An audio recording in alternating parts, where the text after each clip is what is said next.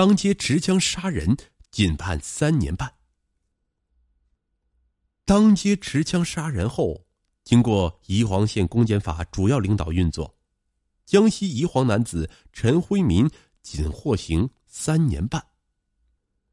出狱后，陈辉民和弟弟陈辉发广招马仔，购置枪支、刀具，成为当地涉黑组织的老大。起诉书显示，十四年间，该组织成员为谋取利益，排挤对手，共制造。七十八起案件，致六人死亡，三人重伤，十七人轻伤。在相关领导的包庇下，有十三起案件被从轻处理，十四人未被追究刑事责任，四起犯罪案件被枉法裁判。二零一八年，扫黑除恶行动进入宜黄县，陈氏兄弟的案件成为全国扫黑办公安部挂牌重点督办的双督案件。七月十四日凌晨，专案组异地调集三百余名警力，将陈辉民、陈辉发及多名骨干人员抓获。二零一九年四月十六日，抚州警方发布消息，这是新中国成立以来江西省最大的黑社会性质组织案件。二零一九年四月份，陈辉民、陈辉发等一百零三人因涉嫌组织、领导、参加黑社会性质组织罪。陆续被移送检察院起诉。陈辉民等人被抓后，当地公检法系统的官员频繁落马。调查发现，充当陈氏兄弟涉黑组织保护伞的官员有：宜黄县公安局原局长邹其良、副局长孔文义、检察院原检察长陶英华、法院原院长杨鑫、刑事审判庭庭长管长庆等八人。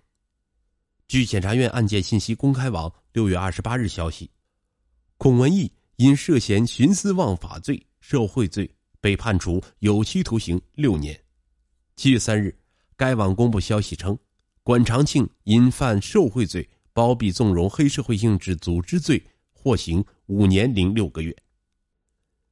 一声枪响，三十岁的徐世荣背部中弹，瘫倒在乘坐的摩托车上。时间是二零零五年七月七日，正值小暑。涉嫌开枪者是徐世荣的生意伙伴陈辉民，他比徐世荣大一岁，也是宜黄县北关人。彼时，陈辉民在当地已经小有名气。抚州市临川区检察院起诉书显示，二零零四年十月十八日，为树立非法权威。陈辉民曾纠集多人，手持砍刀、短筒，冲入民工宿舍，砍杀民工，致五人受伤。此前，他因打架斗狠，曾多次被劳动教养判刑。他就是狠，别人用拳头，他用刀；别人用刀，他就用枪。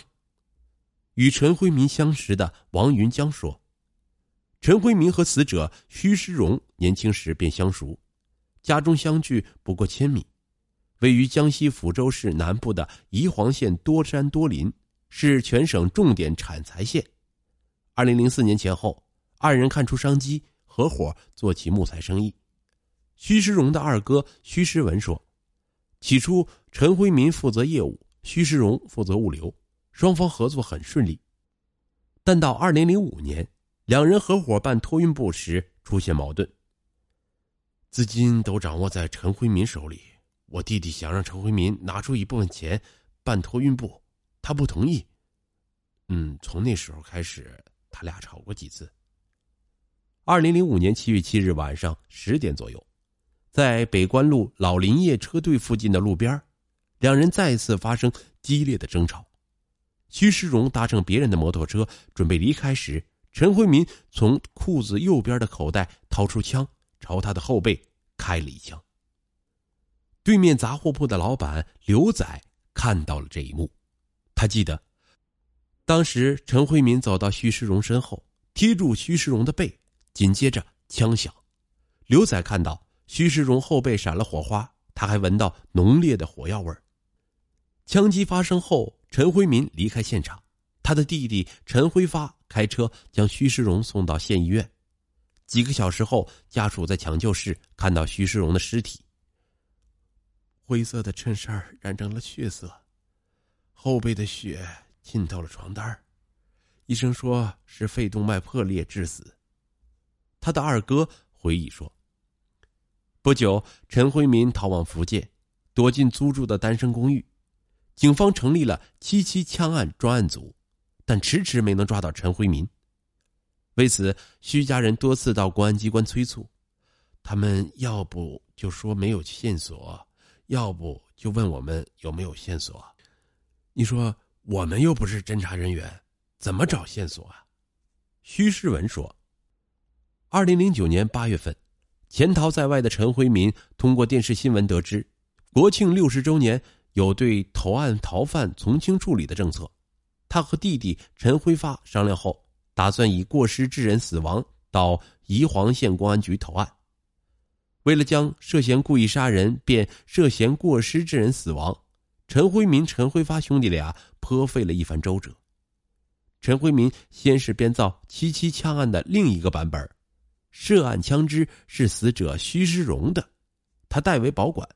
事发当晚，他把枪还给徐世荣时，枪支不慎走火，导致徐世荣被打死。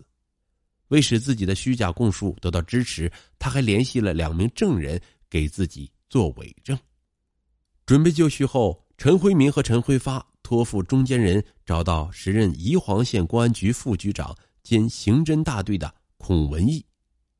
中间人对孔文义说：“陈辉民准备来投案，他交代的犯罪事实与公安机关掌握的不一致，还有两个证人来作证，他们怎么说就怎么记，不要为难他们。”中间人送给孔文义六万元和四条软中华烟，孔文义答应予以关照，并向主办此案的民警陈建雄做了交代。公安渠道打通后，二零零九年的九月十七日。陈辉民来到宜黄县公安局投案。孔文义知道陈辉民的供述及证人的证词都是假的，但由于收受了财物，也没有安排相关人员查证，便采纳了陈辉民的供述。此后，孔文义将上述虚假供述和伪证材料全部移送至检察院。二零一零年一月五日，检察院以事实不清、证据不足，将案件退回宜黄县公安局补充侦查。补侦期间，陈辉发找到死者徐世荣的大哥徐世学，让他出来做伪证。徐世荣的家属回忆说，刚开始家人都不同意，但陈辉发软磨硬泡，威逼利诱，说出了事儿他会负责。我们都是小老百姓，斗不过他们，也惹不起他们。不久，办案民警陈建雄和陈辉发一起来家里找徐师学。徐家人称，当时陈建雄带来了一份做好的笔录，徐师学按照陈辉发的要求在上面签了字。这份笔录中，徐师学证明，案发当天看到弟弟手里拿着一把黑色短枪，黑色的。此外，陈辉发还联系了徐世荣生前女友徐小英，让他帮忙做伪证。据徐小英供述，二零一零年上半年，他多次拒绝陈辉发的要求。最后一次，陈辉发威胁我说：“不来做口供，下场就跟徐世荣一样。”徐小英说：“他受到威胁后很害怕，无奈之下便同意了。”随后，陈辉发约徐小英到宜黄一家电影院附近。几分钟后，一名办案民警穿着便装来给徐小英做笔录。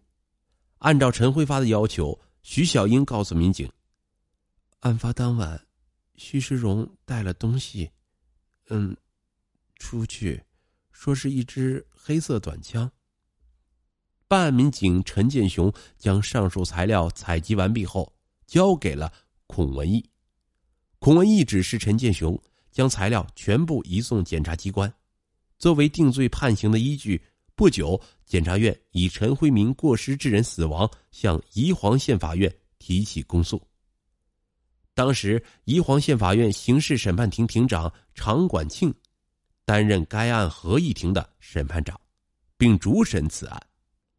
作为法院刑事庭庭长，管长庆曾收受八千元，将一起贩卖毒品案的被告人判刑一年六个月；收受一万元，将一起挪用公款案的被告人判处缓刑。收受两万元，使一起贪污案的被告人免予刑事处罚。陈辉民案审理期间，管长庆收受了陈辉发两万元，便答应会尽力帮忙轻判。二零一零年五月十二日，在案件证据、案件定性均为存疑的情况下，宜黄县法院以过失致人死亡罪。判处陈辉民有期徒刑三年零六个月，加上此前陈辉民犯下的故意伤害罪，纠集多人砍杀民工，法院决定二罪并罚，执行有期徒刑四年。